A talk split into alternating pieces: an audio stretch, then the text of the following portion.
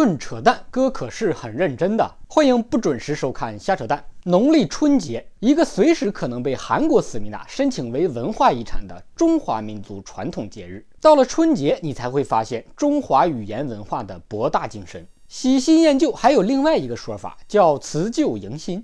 春节民间有放鞭炮送穷的传统。你说我都已经这么穷了，还要送我穷？过年这几天，这把你们给忙的。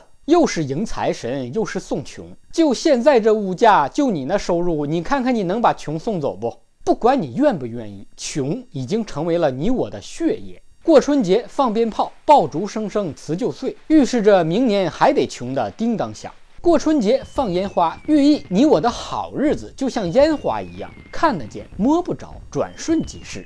烟花一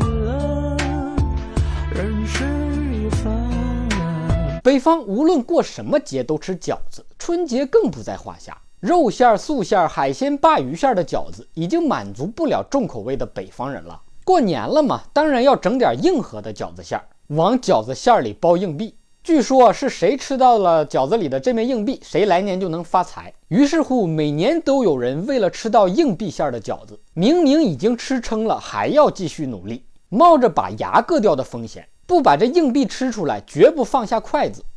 过年期间家里待客，家家户户瓜子和各种带壳的干果绝对不能少，而且必须是带壳的，需要用手剥的。倒不是大家有多爱吃，主要是为了嘴里不闲着，手里有个事儿做。吃瓜子补充的热量，剥瓜子皮又给消耗掉了，如此才能往复循环，停不下来。人嘛，总要忙起来才能心安。至于忙的有没有意义，并不重要。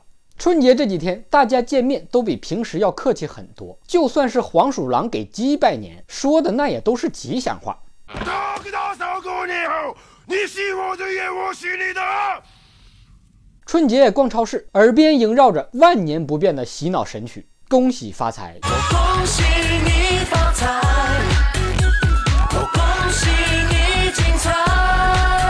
春节逛庙会最受欢迎的小吃就是三十元一串的用鸭肉做的羊肉串。